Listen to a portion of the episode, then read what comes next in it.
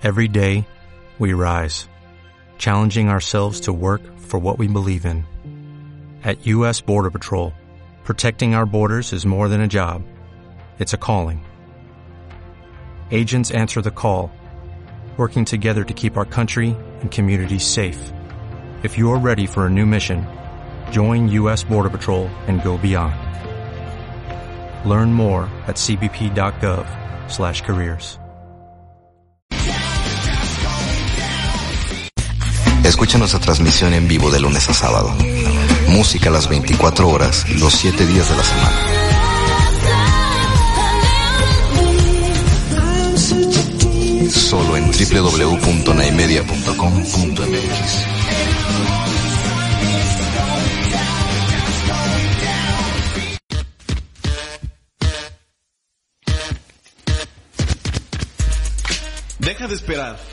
Acompáñanos en Hoy sin cover. el break que hacía falta. ¡Arrancamos!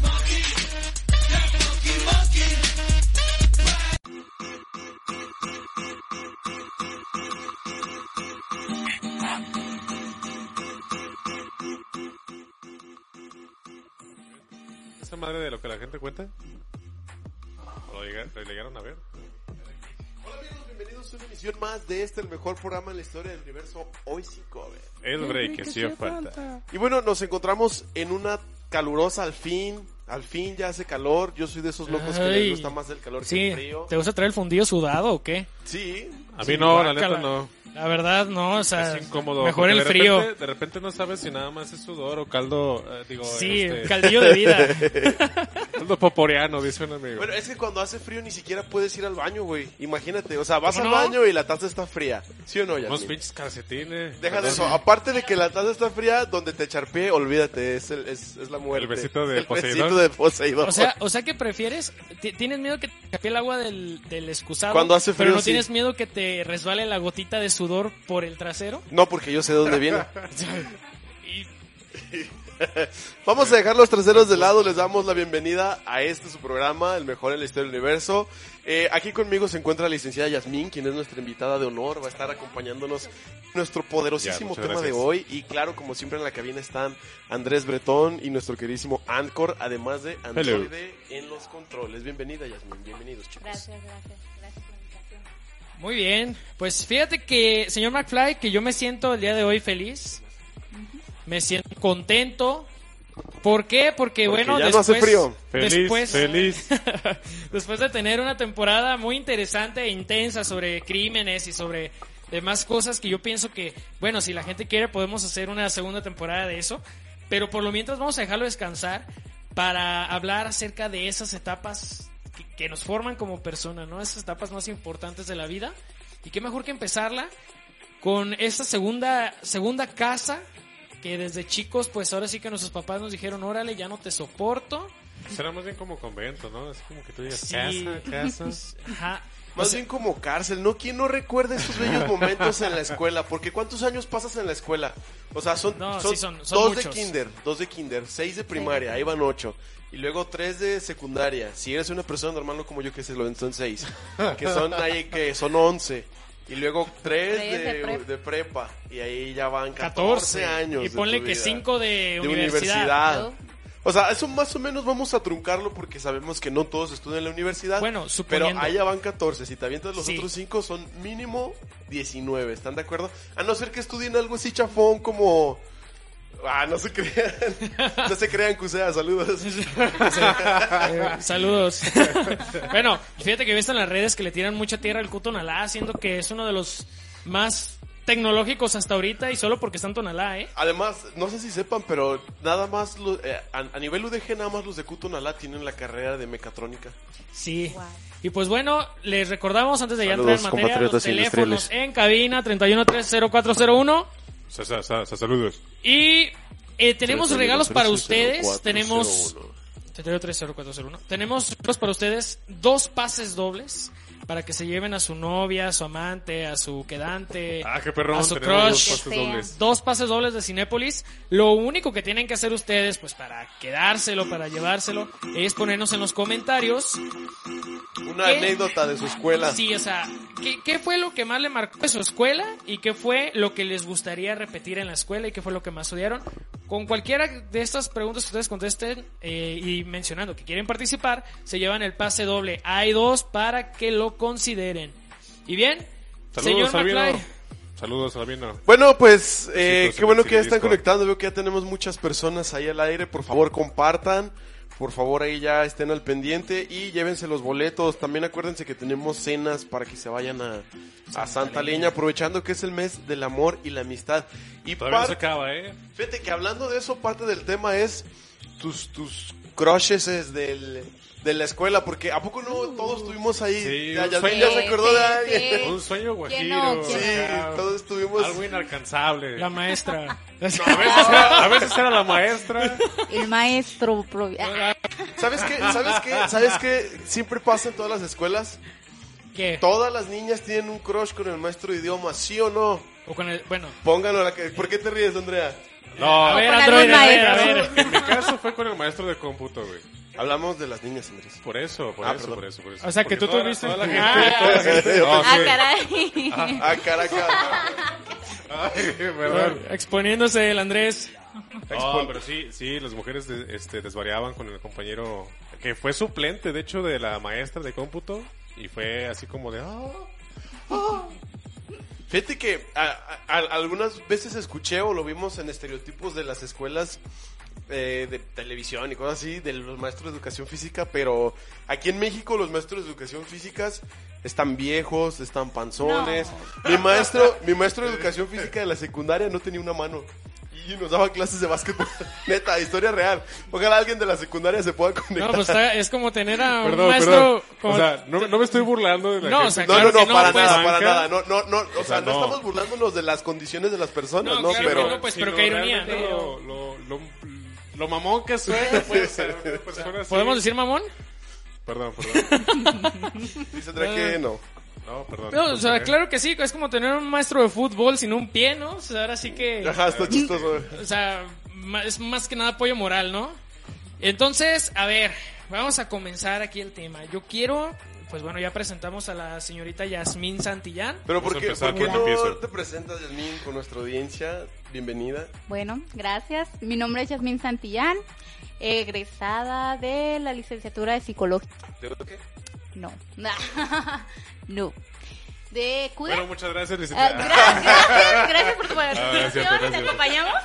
Ay, Bueno, bueno, aquí, aquí sabemos que pues sí, sí tenemos un poco sangre de leones, pero, eh, o sea, no, no importa, está incorporada ODG, Incorporada, denle incorporada. chance. Es broma, es broma. En realidad no importa dónde vengas. Denle Lo chance. Mientras ahí le sepas algo, Adelante, Yasmín.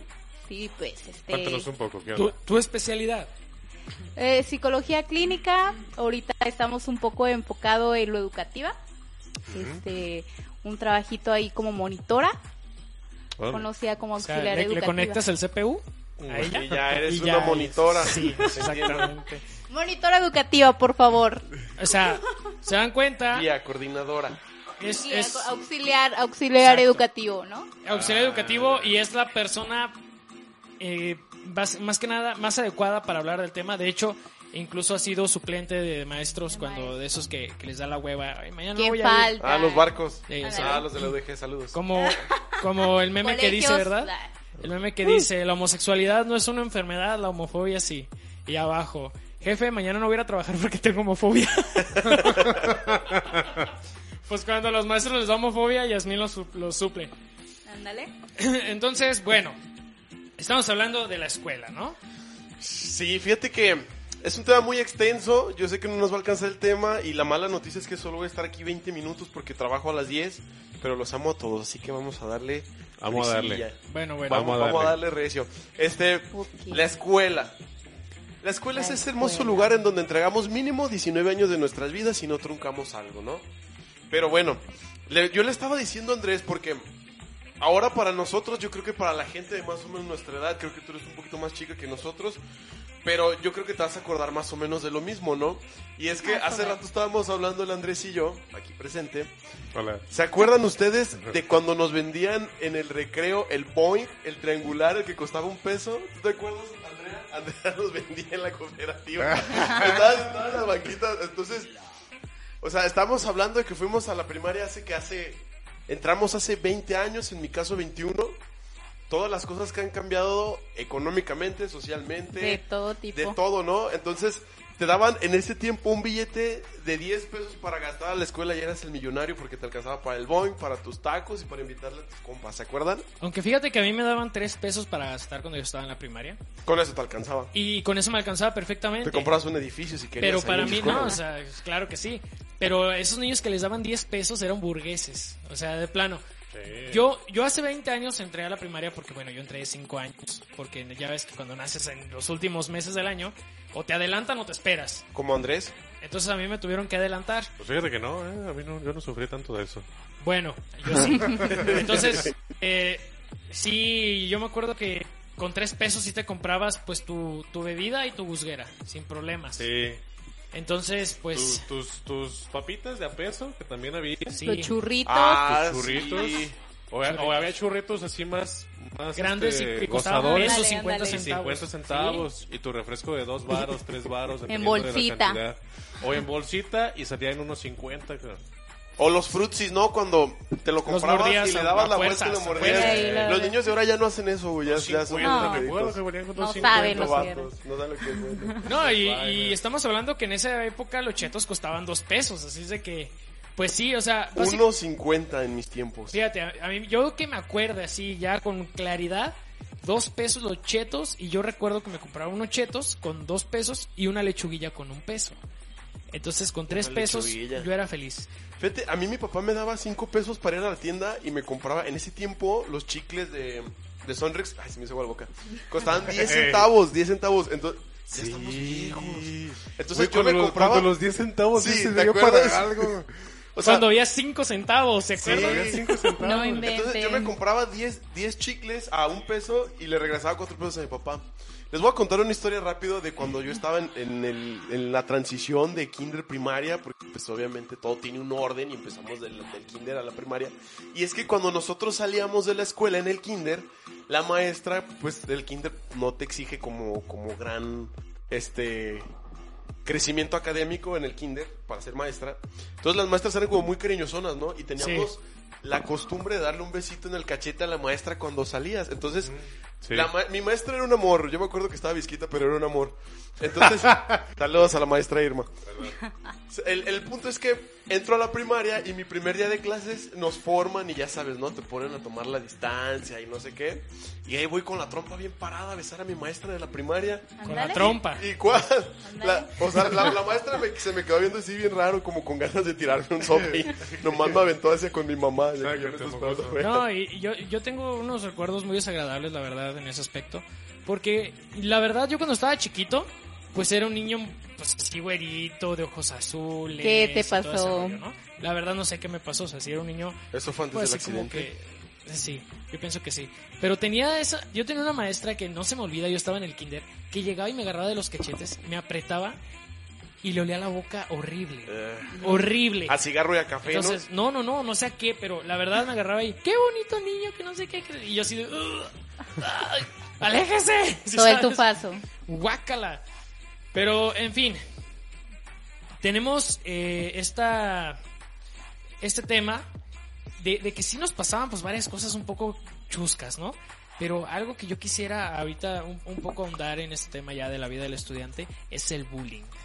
Vez Muy de sonado. Fíjate que bullying, bullying, es que el bullying va a abarcar muchos temas, ¿no? Pero yo creo que en todos es. los salones en los que he estado, desde la, desde el kinder hasta la prepa, ya en la universidad, no, porque esos, esos bullying normalmente como que se truncan en el camino. Carrilla, carrilla, ya, ¿no? Ah, bueno, sí, pero es que ya, es, es que a veces yo fui el bully, entonces...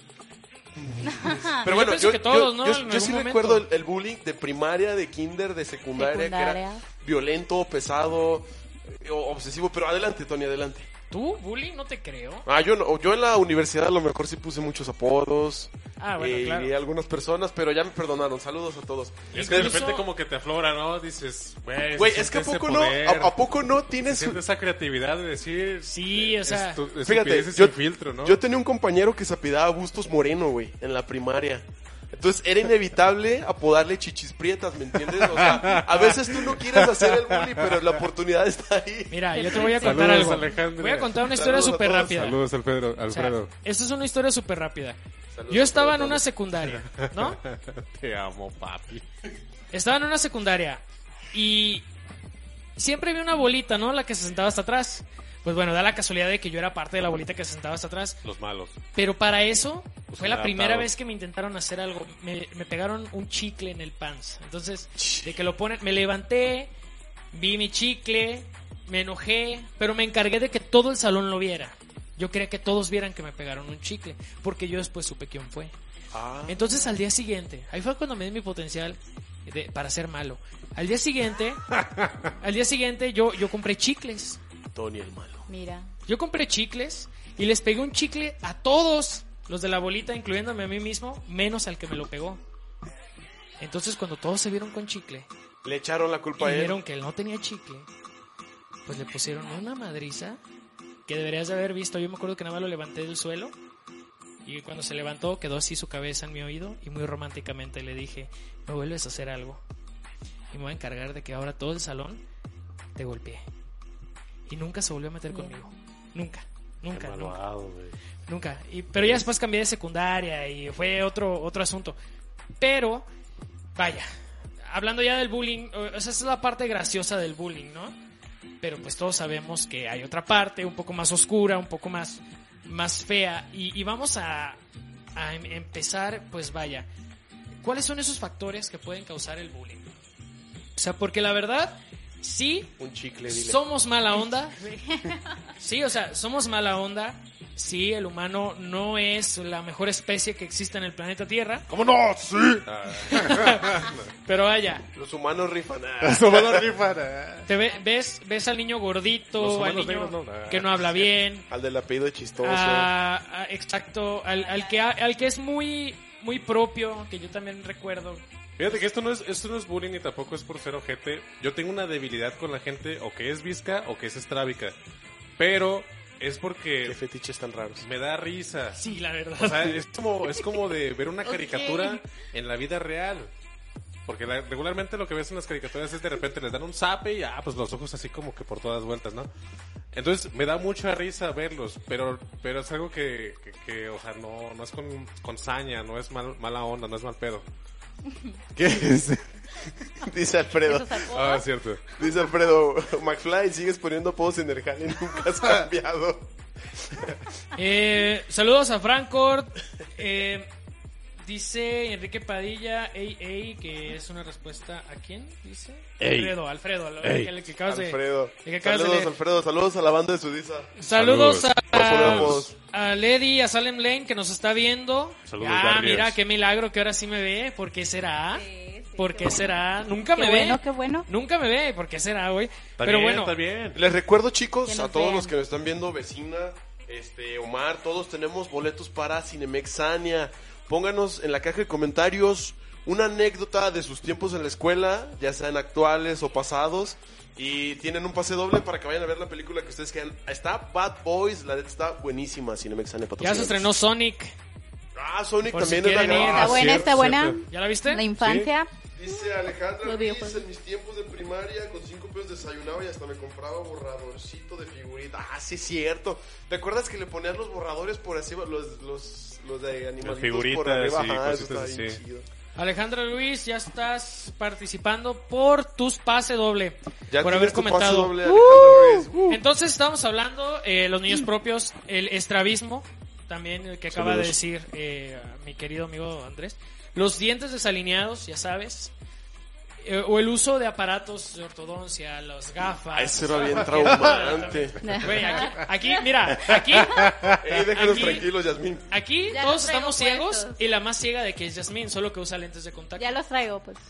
Ya vienen incluidos. Así es de Ah, que, es nice, es nice. bueno, Ah, sí. Ya ven, ya. Entonces, deja la psicología, ¿eh? Pero es que Ya, fíjate que sí era, yo, yo creo que sí traumó a dos, tres bandas el hecho de usar, porque llegaba el morro con los zapatos ortopédicos, Ey. con los lentes y con sus guardas, ¿no? Que les, sus, sus este, frenos que le agarran hasta los oídos acá muy... Acá como de Willy Wonka. Sí, güey. Pues cualquier cosa física, ¿no? Como Sí. que en esos tiempos sí te deja como de, ay, no, me van a decir, me van a hacer por lo mismo, ¿no? o hasta la estatura, Ustedes, sin ofender. ustedes, esta es una pregunta para ustedes y para el público. ¿Ustedes consideran que se trajeron un trauma a su vida adulta de sus tiempos de estudiante? Yasmín ya se acordó de algo.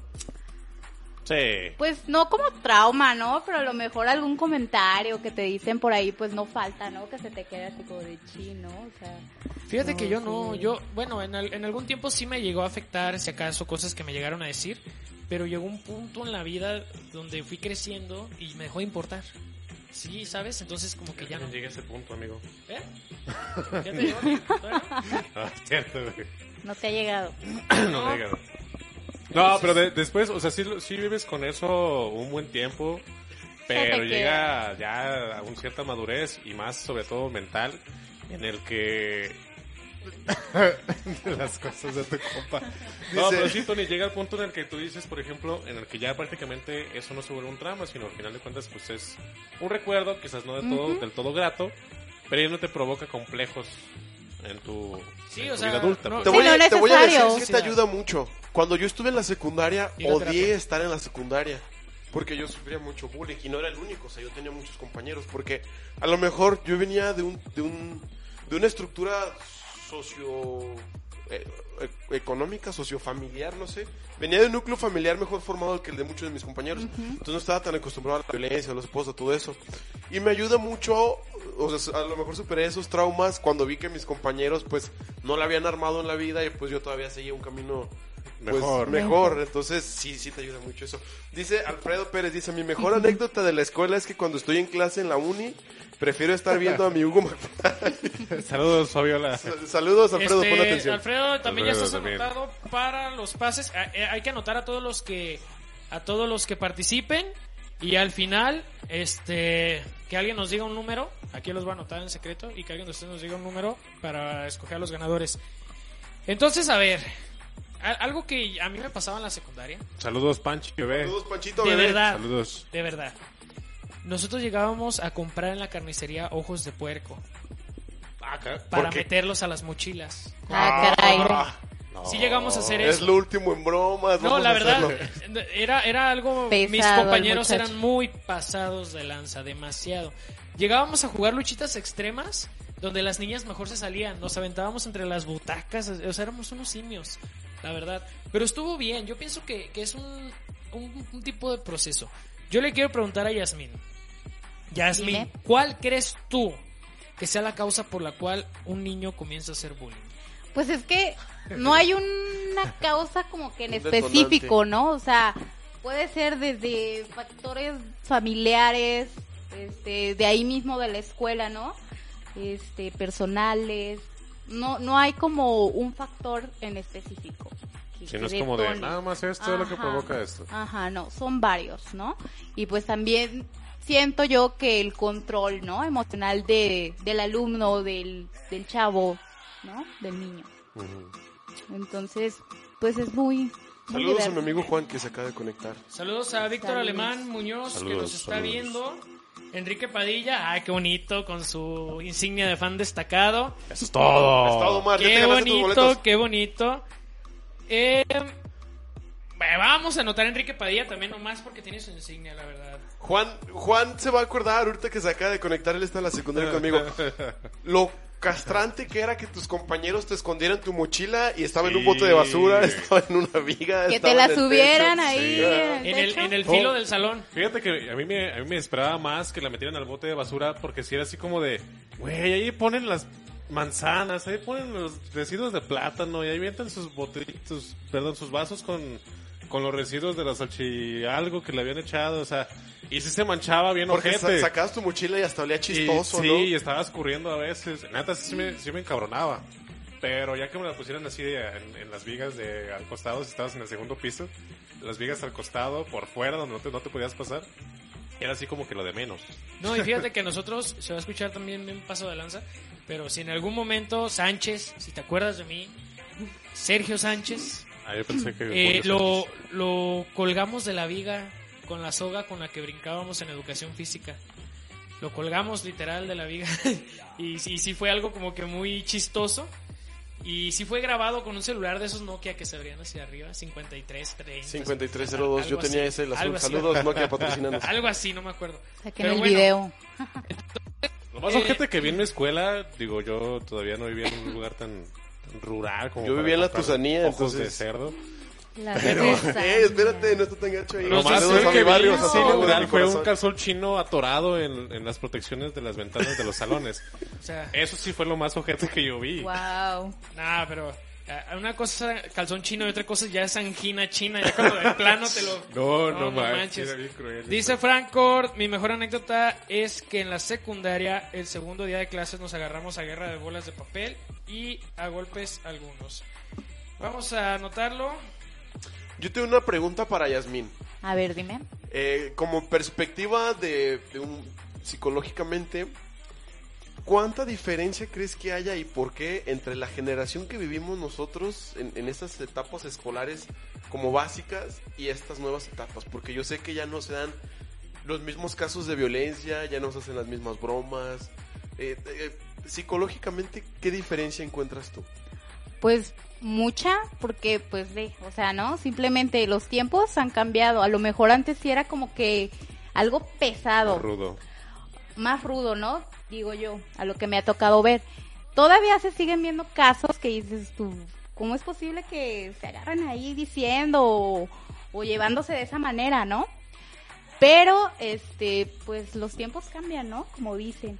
Y pues depende también de, de el, el acosador, vaya, ¿no? El buleador. Sí. ¿Cómo, cómo lleva a cabo ese bullying? Fíjate que yo creo ahora, por ejemplo, en, en mis tiempos el bully te pegaba en la escuela, te quedabas de ver con él a la salida y te pegabas con él a la salida. Tiro de Afuera caballeros. de- Tiro de Tiro, caballeros, ajá. eh, Y nunca era de caballeros, porque siempre se metían en su bolita sí, de... o- y luego la- hay represalias. la- fíjate que yo, yo estoy en la secundaria, Juan te va a acordar, en la Tusanía, entonces una vez hubo un escandalazo en un baño de niñas y sale mi compañera Brenda llena de sangre y otro mono saca cargando una morra. O sea, ahí sí es un argüente porque se agarraron a madrazos, ¿puedo decir? Andrés te estrella. Se agarraron a madrazos A ahí mamazos. dentro del, de- del baño y ya, pues nosotros sí de chismosos piso, piso una uña y me doy cuenta que era de mi amiga Brenda, güey. Ya en, el salón sale ahí. Nada, pues yo para qué la quiero. Pero esas cosas ya no se ven. O sea, yo siento que el bully ahora ya es, ya es diferente. Tal vez, tal vez sea un poco más verbal. Más verbal, es lo que se ve. Psicológico. Pero también Sí. creo yo que la, que la sociedad actual, la niñez actual es como menos sensible y al mismo tiempo es como más vulnerable. Es que ya no tienen como que esa inteligencia emocional, ¿no? Ese control de las emociones es lo que me ha tocado ver en los alumnos, en los niños. No hay tanto ese, no hay tanto ese control pues, emocional. ¿Y a qué vaya. crees que se deba que en estos tiempos, por ejemplo, ya no haya ese control que había a lo mejor antes? ¿O qué es lo que tú observas, por ejemplo, cuando estás en, en las escuelas trabajando? ¿Qué es lo que observas tú? ¿Por qué hoy ya no hay esa inteligencia emocional? ¿Será acaso por el, la, lo que hicieron lo- la generación X o los boomers con la generación actual? Mira, yo siento que viene mucho por parte en cuestión de lo familiar, ¿no? O sea, qué Saludos, atención, qué atención les ponen los papás, vaya, a los hijos, ¿no? Eh, si en su casa hay problemas de violencia, ¿no? Este, pues que no haya ese apoyo hacia el hijo, que se descuide porque no hay tiempo, porque los papás trabajan, ¿no? Entonces, pues no están como que al pendiente de ellos, ¿no? Ok. Y- Sí, esa, ya, ya, bueno, perdón. No, sí, sí, no, no, no, continúa, continúa. Mira, Y dice pues- Mario Ponce Palomo, te amo, Yasmín. Saludos, Mario. Saludos. Love Ya salió. Ya, los Te boletos para que a te la lleves. los boletos carnal. para que lleves a Mario al cine. Simón. Pancho, acuérdate. Colega, Pancho. colega, colega psicólogo. Francisco Jesús Torres, no estoy seguro. Mira, es muy importante, muy interesante lo que dice. Dice, no estoy seguro, pero creo que Hegel explica el ejercicio del poder a través de dos partes. Una del opresor y otro del oprimido. Y el producto de placer que significa oprimir, pero no recuerdo la fuente bien. El, Gracias. produc- que eso el producto bastante- de placer de oprimir es cuando tienes las bolitas de plástico y, la No, pero fíjate que, placer oprimir. fíjate que Pero fíjate que la- perdón, fíjate que lo que lo que mencionó ahorita Jasmine, este sí, yo yo considero que también es, es algo lo que está pasando en la actualidad. Anteriormente, pues era así como, sí, hay eh, posiblemente un, un núcleo familiar difícil, algo complicado, pero al final de cuentas permanecía mayormente junto, o si no, al menos había el respaldo de la madre. Porque Había más unidad familiar, ¿no? Que en estos Ajá. tiempos ya hay, este, pues, Digo, menos porque, porque Las mamás no trabaja, trabajaban En la antigüedad, pues Todos también los, trabajan los ya. hombres eran así súper cabrones y que no sé qué, y que bla, bla, bla. Sí. Saludos, como lo mencionan. Digo, pero ahora ya la estabilidad, tanto emocional como estabilidad familiar, ya no es nada más conflicto de, de los varones. Ya ahora son ambos. Porque entonces ya ambos se están distanciando y el niño es el que queda completamente enajenado. Y ya Claro. es la persona o se vuelve una persona, un infante, que no tiene esa, Bueno, esa, tem- esa templanza o entereza emocional, Claro. psicológica. Por eso es que, sí, como dices tú, son, eh, o sea, no es, no es algo anormal lo que van- este, Sí, pero lo mira. que les sucede, pero son más, más vulnerables. Yo ¿Se tengo acuerdan? un punto. Adelante, Ahí te va. Yo pienso, y de hecho lo vimos en la temporada del crimen. Por ejemplo, un violador. eh, su, su placer no es tanto el sexual. Su placer es precisamente el oprimir a alguien más. El someter a alguien más. El, el sentir que tiene ese poder de hacerlo. Entonces yo siento que una persona que bulea a otra persona precisamente siente esa satisfacción de, de oprimir al otro, de, de humillarlo si quieres. Se ve superior, Por debajo, se ve exactamente, superior. Exactamente. el acosador se ve superior. Verse superior. ¿Por qué? Porque a lo mejor, como tú bien lo dijiste, en su familia le hace falta esa atención. ¿Sí me explico? Esos guamazos para que se comporte el muchacho. Dice, eh, dice Jorge, yo te amo más, yo te amo más, Jazz. Saludos, Y- Jorge. Saludos, Franco, ya estás participando también por los boletos. Y en parte Sal- también en la actualidad, los padres no ponen límites. Así es. No ponen límites. A una nalgada a su chamaco vago porque no No, vamos la a andar sí, Porque es la como de, escuela, ¿verdad? ay, no, mijo, ay, es que está morrito, déjalo Unos guamos ahí". en la nuca. Él solo se parte su... Pero, o sea, no, no, le, no, no le inculcan los límites de en, en qué, cómo, hasta dónde. reglas, valores, ¿no? O sea, antes los valores estaban como que, o sea, bien enfocados, ¿no? Son estos, tales, Sí. respeta. Ahorita ya no se habla mucho de los valores. Estaban tatuados en la piel con chanclazos y fajazos. Ándale. Así estaban los valores. O con Saludos. Ah, con cablazos. O con Saludos. no, o como, como McFly, a manguerazos. Eh, manguerazos. Mi abuelita, ¿te acuerdas? sí. Les voy a volver, les voy a volver a contar esta historia. Una vez Andrés y yo estábamos jugando en la camioneta y se cayó, pero y empezó a hacer un escándalo y empezó llore, llore, llore, llore. Entonces, mi abuelita era de las que salía y soltaba manazos sin preguntar. Entonces, llega mi abuela y me pone unos guamazos pensando que yo le había pegado al Andrés con una manguera. Entonces, este, este muchacho estaba risa y risa y risa. Ah, bueno. Risa nerviosa, decir, ¿qué está pasando? Me van a Entonces, hacer a mí, pero qué Yo, gracioso. yo me enojé porque mi abuelita me pegó a mí y Andrés estaba riendo y fui y le puse otros guamazos para que llorara en serio y mi abuelita fue y me puso otra chinga. Dice, ah, saludos a Rocío. A Rocío Cordero Cisneros, mi tía, me está viendo. que Saludos, Saludos, saludos al Pubi, me está viendo el Pubi, Ricardo López Rodríguez, compañero de la prepa, saludos. Para Saludos, que ya Pubi. saben que para que participen por los pases dobles para Cinemex, para ver la película que ustedes quieran, pónganos en los comentarios su mejor experiencia o peor experiencia en la escuela, en cualquier etapa de la escuela. Pubi, si estás viendo esto y gustas participar, adelante, ya que estamos en el mismo salón. por El break, ya tú sabes. Bueno, yo quiero mandarle una felicitación a mi amigo y hermano Omar Enrique Estrada Padilla, quien hoy está cumpliendo como 15 años. Felicidades, Omar. Un abrazo muy, muy fuerte. Y eh, también algo que le quería preguntar a Jazz. ¿Tú consideras que los avances y desarrollos tecnológicos en cuanto a comunicación también nos estén afectando en, a nivel escolar? Chin. Eh, Es como, pues es que como contrario, ¿no? Sí, ¿no? Sí, no, no, no. Sí sirven, ¿no? A las nuevas generaciones en cuestión a, a educación. Pero, o sea, ya que estar que con el jueguito o los videojuegos, o sea, yo siento que también pueden afectar en decir, yo veo esto y lo, yo lo hago, ¿no? O sea, veo violencia en los videojuegos, lo manifiesto también con mis compañeros, Claro. ¿no? Así es como yo lo veo igual. De eso va nuestro amigo Y, y bueno, adiós Hugo. Y Ah. entonces, eh, bueno, quiero mandar un saludo a Michael Enciso, el Michael, al Iguano Power que nos está viendo Pablo Villa, mi jefecita Verónica Gutiérrez, y al Jackie. ¿Qué onda Jackie? Hey, Jackie, Gracias ¿qué por pedo? venir. Luis Yo. Jackie. El, el Roswell, bueno, ya Rockets. Y bueno, el yo, yo quiero preguntarte otra cosa. A ver. Mira, se ha dicho infinidad de veces, infinidad de veces que a la escuela se va a estudiar. Así Yo pienso que la escuela se va a aprender, no a estudiar. Ahora, este, ¿tú qué opinas? O sea, ¿es necesario ponerle esta carga mental a los niños?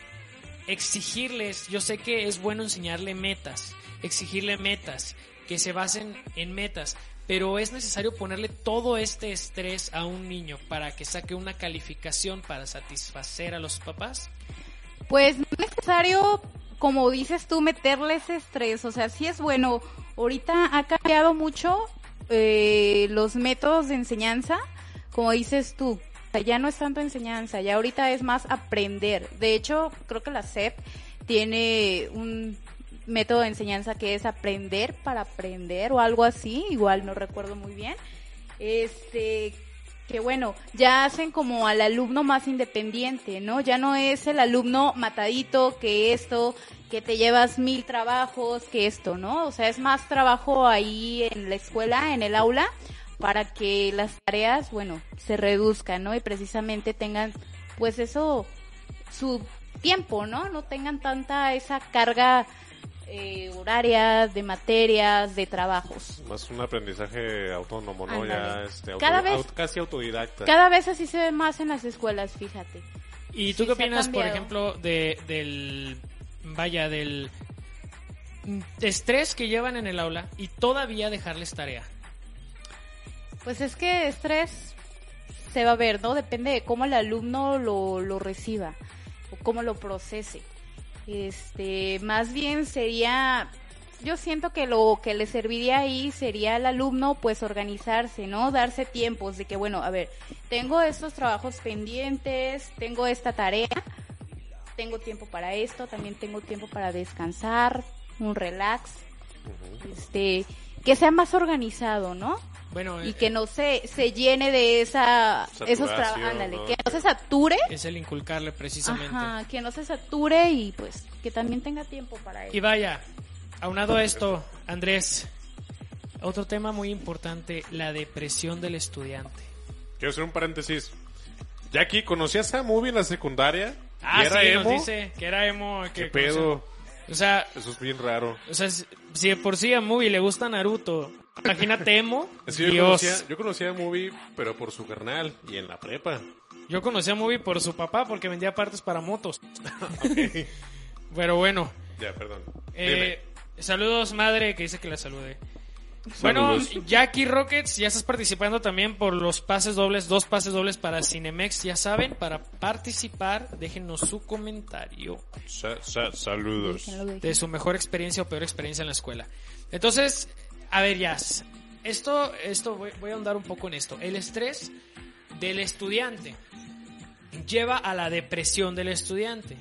Se ha hablado mucho de que algunos síntomas de la depresión, eh, niños pequeños, estamos hablando de un estado de ánimo irritable, se ven tristes, malhumorados, abatidos, pérdida de interés al placer que esto es muy importante. O sea, por ejemplo, si hay algo que les gusta hacer, como jugar Pac-Man, por ejemplo, y de repente un día dice, pues no quiero jugar Pac-Man, no quiero que me hables, no quiero nada así, pasan menos tiempo haciendo sus hobbies normales o, o esas actividades que les producen placer. ¿Cómo recomiendas tú a los papás, por ejemplo, la que nos están viendo, o a los que apenas están siendo papás, a detectar este tipo de, de patología como es la depresión? Y sobre todo en niños, porque me ha tocado ver personas que tienen depresión desde niños que nunca, nunca se les ha atendido y que siendo adultos agravan. Ok, pues más que nada checar, ¿no?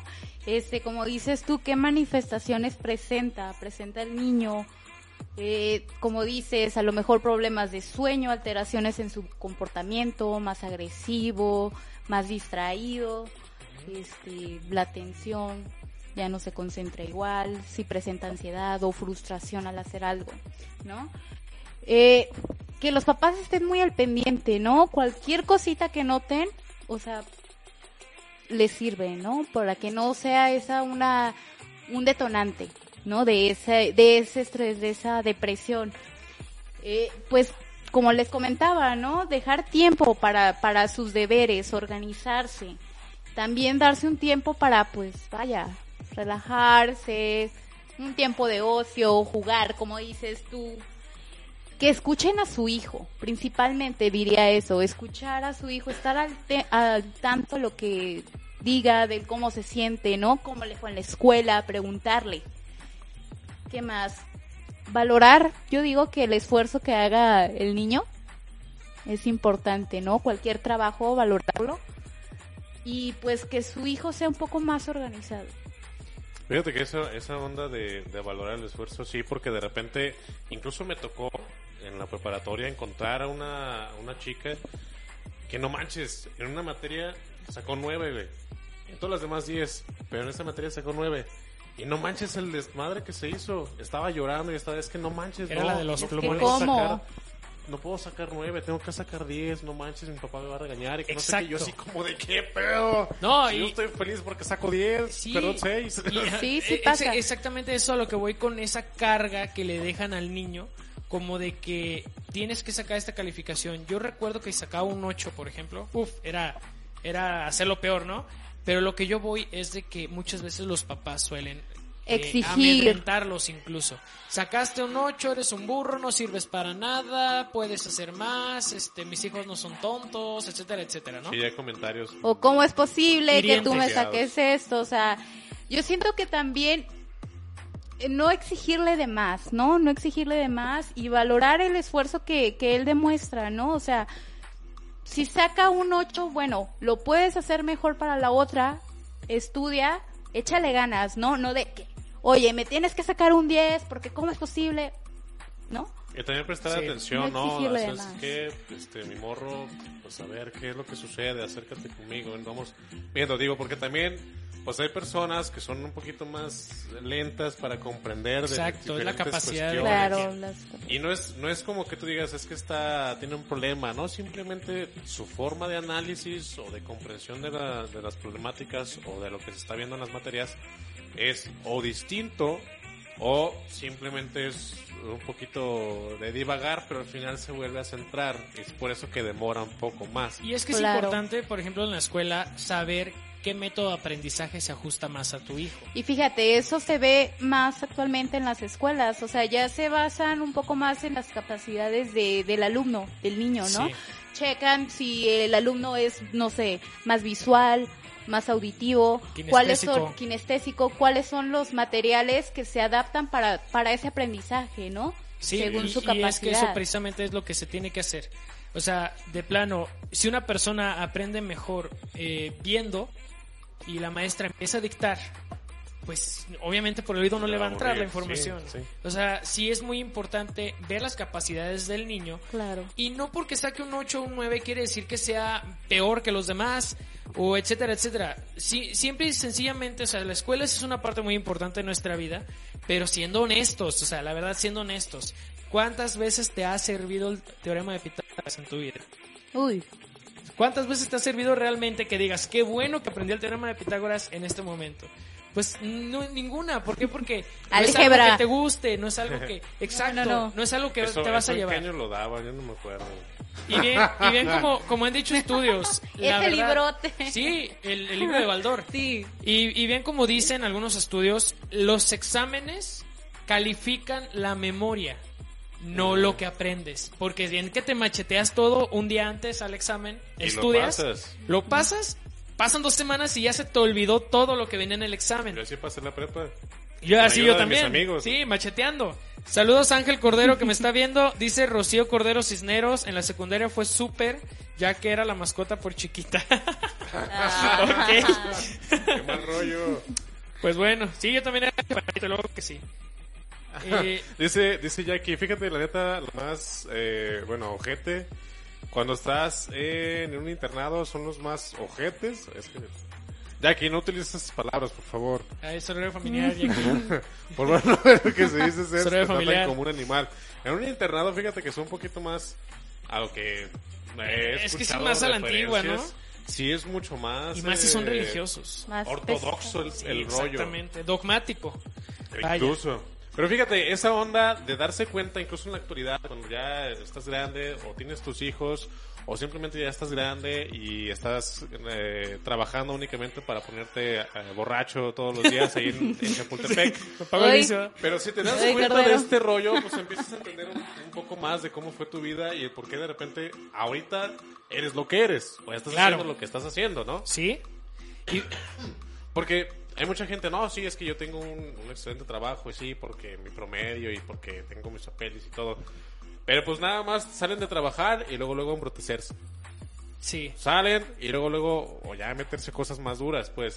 Eh, eh, Y entonces... A ver. Bueno, no, no. Este, meterse Estu-. Ah, proyección. Eh, proyecciones. A ver, No, Andrés, favor. ah, ya van 12. No, yo porque lo hago mi trabajo. La segunda. No, pero, pero bueno, a, lo que voy yo es de que otra cosa que también no solamente es la vida del niño, porque todos sabemos que hasta los adolescentes y ya los adultos a veces están estudiando. Y esto es algo muy importante que yo siento que sí deberían de enseñar en las escuelas, sobre todo en las universidades. Y más que en las universidades, en las prepas, porque siendo honestos, no todos van a entrar a la universidad. Gracias UDG, patrocínanos. Entonces, el asunto es el siguiente tú vas a estudiar una ingeniería en sistemas, ¿no? Te van a enseñar todo lo necesario, pues para ser ingeniero, obviamente, ¿no? Pero ¿sabes qué pasa, Andrés?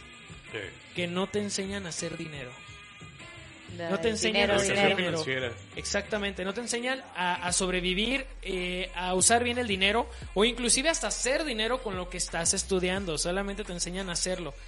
Y ese es un punto muy importante que yo siento que en la educación debe de estar presente y desde niños fomentar la cultura del ahorro en los niños, fomentar eh, ese tipo de, educación financiera y yo pienso que eso sería como que un cambio muy grande en la sociedad, habría menos pobreza. Porque la gente no es de que sea pobre porque quiere, porque bueno, eso también es una falacia. Pero lo que voy es de que eh, con una educación financiera las cosas cambiarían demasiado. Y sí es cierto que los estudiantes son el futuro del país. Sí, pero aquí toco un tema muy importante que de hecho es el, el- el comentario que dice Panchito. Déjate limpio porque tienes no sé qué aquí. Ya me desesperó. Este, dice eh, Mauricio José Schwartz. Schwartz, ah, eso. En su libro La ciudad de los perros habla sobre lo difícil que resulta ser, hacer, perdón, cualquier cosa en un país como México en el cual este, cualquier persona se siente capaz de ser el presidente de la nación. También menciona lo importante de reconocerse mediocre y que tal vez nuestra capacidad de autoevaluación y resolución de problemas se vería mejorada si nos eh, abrazamos o consideramos que eh, eh, la Somos frase que mediocres. es nuestra mediocridad en general. La cuestión financiera se me haría bastante fregón el hecho de implementarla ya de forma base en, en las escuelas. Pero, por este tipo de mentalidad, ¿qué te imaginas que va a pasar? Es que mira, yo siento que, ya no sé qué, qué es lo que opine, pero yo siento que si el primer paso para crecer es admitir y mirarte a ti mismo de la mejor forma, o sea, la más honesta, y caer en tu punto de quiebre. O sea, eh, yo pienso que soy el mejor guitarrista del mundo, ¿no? Es más, yo pienso que soy un cajas, el mejor baterista del mundo, ¿no? Pero después de eso, puedo caer en cuenta que a lo mejor no lo soy y que siempre va a haber alguien mejor. Entonces eso te va a incitar a seguir mejorando. Pero que sea por un, vaya por una meta personal. ¿Sí sabes? Sí. Obviamente siempre va a haber alguien mejor que tú. Eso es Claro. algo que, que nos tenemos que meter en la mente y eso no nos hace como tal mediocres.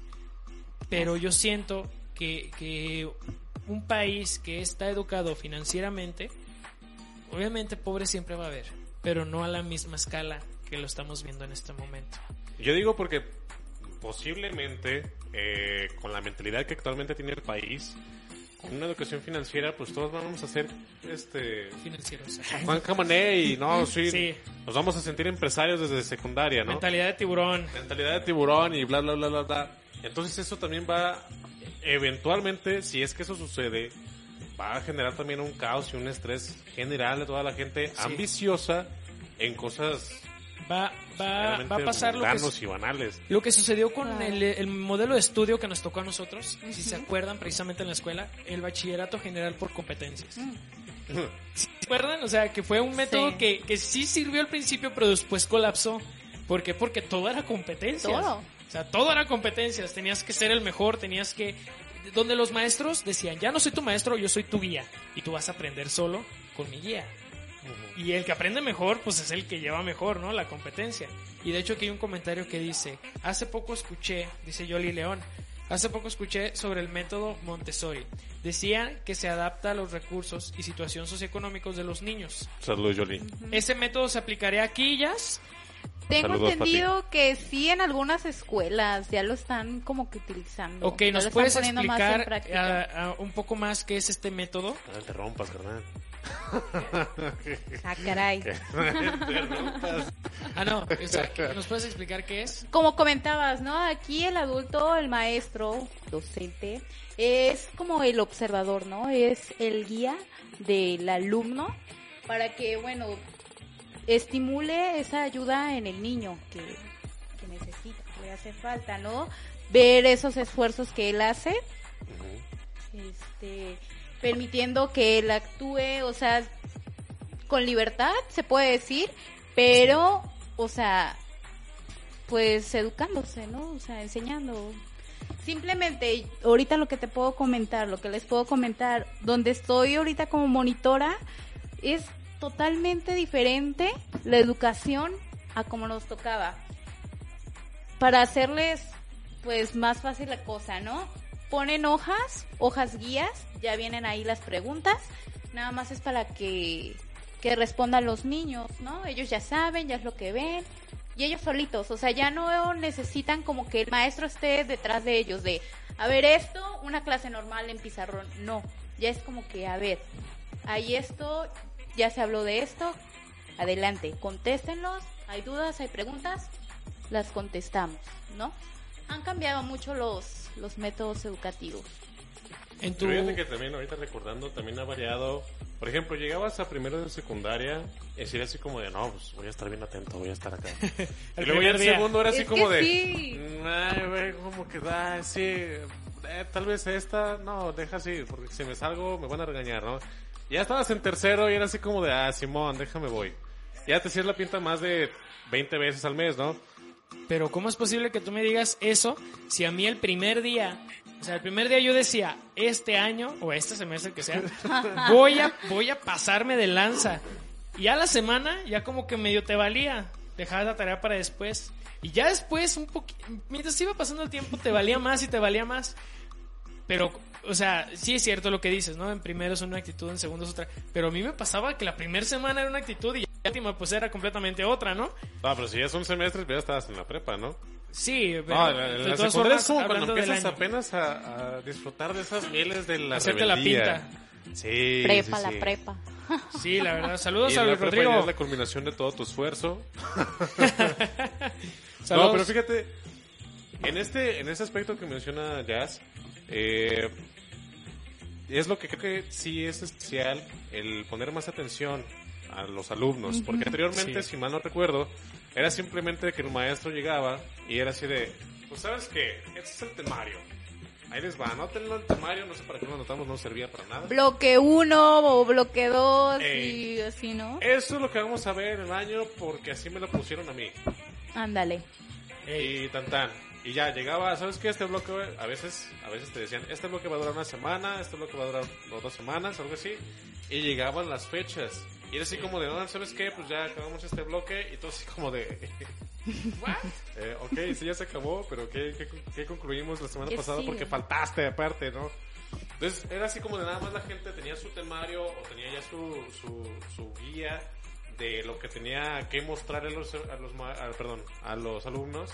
Y nada más era así de, ah, bueno, déjalo checo en el libro, deja paso de apuntes al pizarrón, anoten morros, bla, bla, bla, bla, bla, dos, tres palabras, y no me interesa qué más hagan, hagan la actividad de tal libro así, y esto se llevan de tarea, las actividades.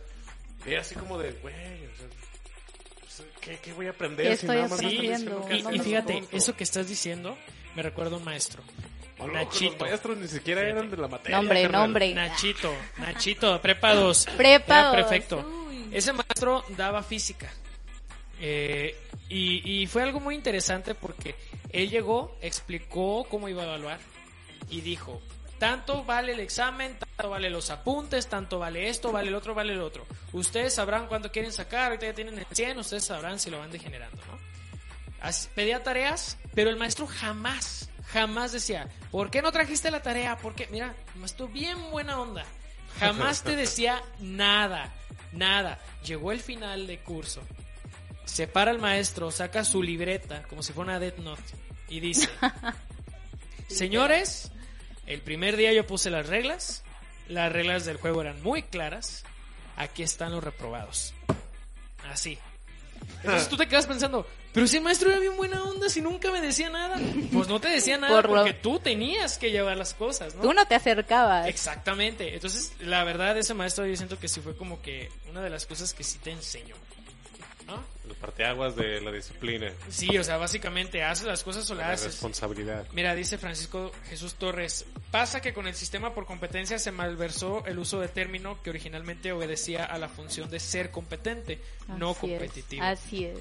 Dice Luis Jackie Rockets, la neta puede decir lo que sea sobre los problemas para encía. Acuérdense, cuando están morros, lo único que pensaban era en lo que van a hacer en el recreo. Ya era jugando tazos, fútbol, con un bote De fruit, sí. o mentalidad. Decía, bueno, Fíjate, en la secundaria todavía, todavía esperabas el recreo Sí. para eso. sí, o sea, mentalidad de chavos, como dice. En la prepa esperabas el break para hacer tu tarea, güey. Sí, La sí. neta. Para copiar los apuntes, Sí. ¿verdad? O, o O tan para solo copiar los apuntes. las horas libres, ¿no? En la prepa. ¡Uh! Hora libre. Y yo, Sí. yo veo en la universidad. ¿Verdad, Cordero? Sí, ah, yo sí. Pero después veo en la universidad que hora libre y. ¡Ah, chingada más! Me hicieron venir, que no sé qué. que Entonces, ah, sí cambia mucha mentalidad. O llegabas y no desayunaste y es como de... No, no, horrible. deja- profe, voy al baño y ya te traías tus cacahuates acá con salsita, limón y everybody, todo lo que tenía la doña pelos de ahí dentro de la prepa. Sí, doña, doña Pellizcos. Doña Tenemos Pellizcos. dos minutos para que ya se finalice el programa. Yasmín, ¿qué recomendaciones entonces en general das para que, eh, vaya, los niños tengan una mejor calidad eh, de educación, una mejor calidad, se podría decir, de vida en la escuela? Porque, vaya, si es su segundo hogar. O sea, Claro. literalmente, ¿qué es lo que puede recomendar? Pues como te comenté, ¿no? Que papás, mamás, este, estén muy al pendiente de, de sus hijos, ¿no? Este, por cualquier situación que se le presente. Eh, y también, ¿no? O sea, si ya ven que su hijo está pasando por alguna situación, estrés, bullying, pues que se acerquen también a, a los maestros, ¿no? A los directivos de la escuela y, y que, bueno, puedan hablar y pues qué se puede hacer. Pero, Estoy yendo que sirven para algo, pues. Sí, que sirvan para algo. pues sí, ¿no? Este, pero esencialmente entre ellos, como familia, ¿no? Estar al pendiente de, de los hijos y apoyarlos.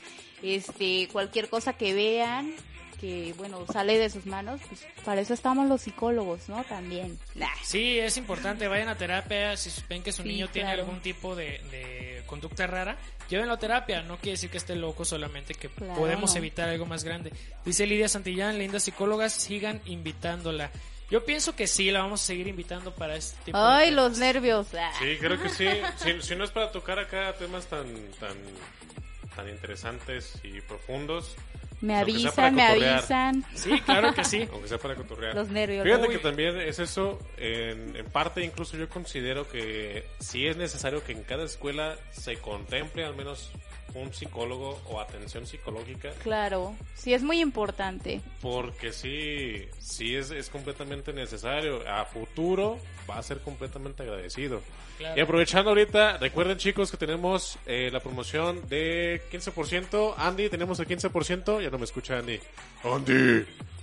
Sí, tenemos tenemos 15% de, de productos que 15% venga. en Todavía febrero. tenemos en febrero, febrero, perdón, 15% de descuento en los productos Cahuenga. Recuerden que nada más están en las farmacias de Guadalajara. Tenemos clorofila, tenemos proteínas, tenemos este eh, colágeno hidrolizado y en cápsulas para que ustedes lleven una, una alimentación mucho más balanceada. Sí, Y también recuerden que la fibra de durazno y la clorofila también tienen el 15 de descuento, pero solo a partir de tres piezas. Y esta es venta directa en Cahuenga. Y también, pues ya saben, Santa Leña Pizza y vino. La mejor pizza de Guanatos. No me canso de decirlo, androide. ¿Recuerdas neta, esa pizza neta. de mariscos, por favor? Dios neta, santo, y esas papas con ese aderezo de... que era de cilantro, ¿verdad? Riquísimo, ya saben, estamos en Justo Sierra 2117 a solo dos cuadras de Chapu para que se echen una vuelta. Y bien, antes de decir a los ganadores de los pases dobles de Cinemexania, porque ya saben, vivan la magia del cine, ya salió Sonic, vayan a verla. Yo pienso que vayan a verla solo porque sale Jim Carrey. Ya vale el boleto, no van a perder su tiempo. Ver a Jim Carrey actuar siempre eh, deja algo de ganancia. Actúa muy bien. Es uno de mis actores favoritos, aunque muchos Sí, lo la detesten. Y bueno, ¿cómo te despides del programa, Andrés? Antes de mencionar los ganadores, ¿Quiénes fueron los ganadores? ahorita vamos a hacer la dinámica, que me digan acá los números, pero... Arri, arri. No, pues muchísimas gracias a todos los que estuvieron aquí sintonizándonos, que estuvieron conectados en el en el en vivo de Facebook. Este, muchas gracias a todos, saben que nos dan el mejor trabajo del mundo y del universo. En total, vamos a, a invitar nuevamente a nuestra compañera, ya compañera Jazz, eh, para futuras sesiones de alguna cuestión que se nos ocurra. Algo. De lo que era. Ya sin nervios. Y recuerden que en, las- en la semana también tenemos la programación de Night Media, hay programas bastante interesantes, al igual que música bastante chida. Y bueno, Andy y Hugo McFly son de los personajes que dan un poco de, de- de información de la página, en el blog. Tú también ya tienes eh, manera de, de pasar, eh, de dar algún blog ahí en la página de Night Sí, sí, ya próximamente. Eh, mira, di- di- ya no- nos dice Luis Rodrigo León, antes, fíjate, alcanzó a entrar, ¿eh? Nos deja un comentario, dice, el mejor método para que un menor comprenda es el amor y la paciencia. Armando Esteban Quito. Qué mejor.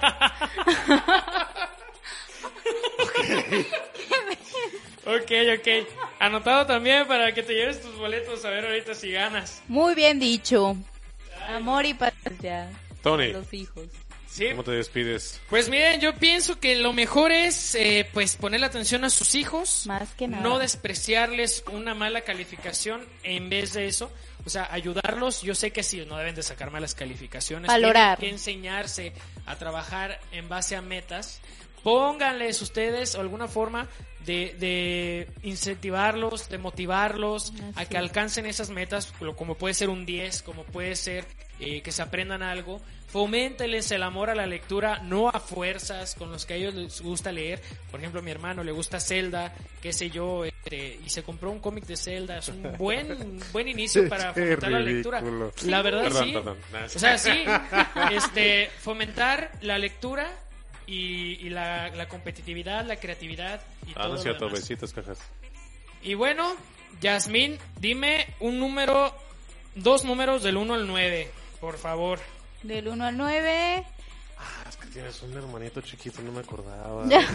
¿Qué pensás que hablaba de cajas o Sí, qué? pensé que Cajas. hablabas de cajas. No, No, perdón, no, no, perdón. cajas, perdón, saludos. perdón. Y Saludos. fíjense, aunque no, aunque no sea para sus hijos, también con ustedes. Sus hermanos. Revisen, revisen qué Hermanos. problemas tienen desde Ya, ya. ya, ya nos están corriendo. A ver, entonces un número. Sí, un número, dos números del 1 al 9. Sería 6 6. y 4. Luis Jackie Rockets, te Pues llevas un pase doble para que vayas a ver la película que quieras. Uh.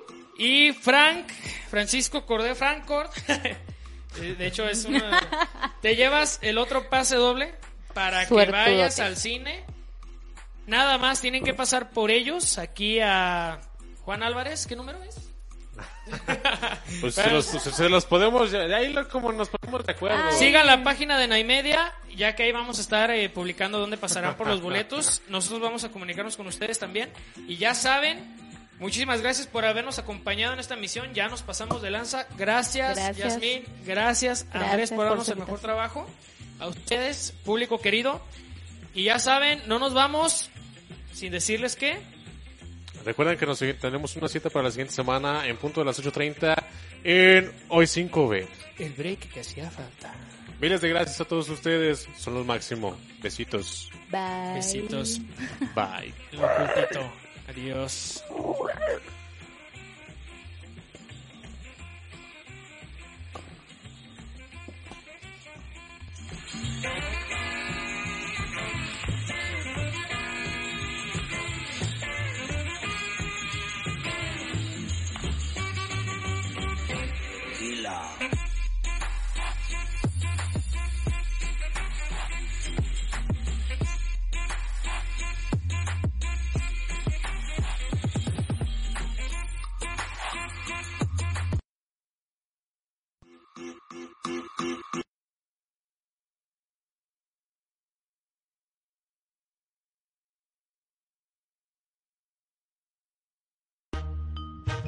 El cover ha finalizado. Únete a esta fila todos los miércoles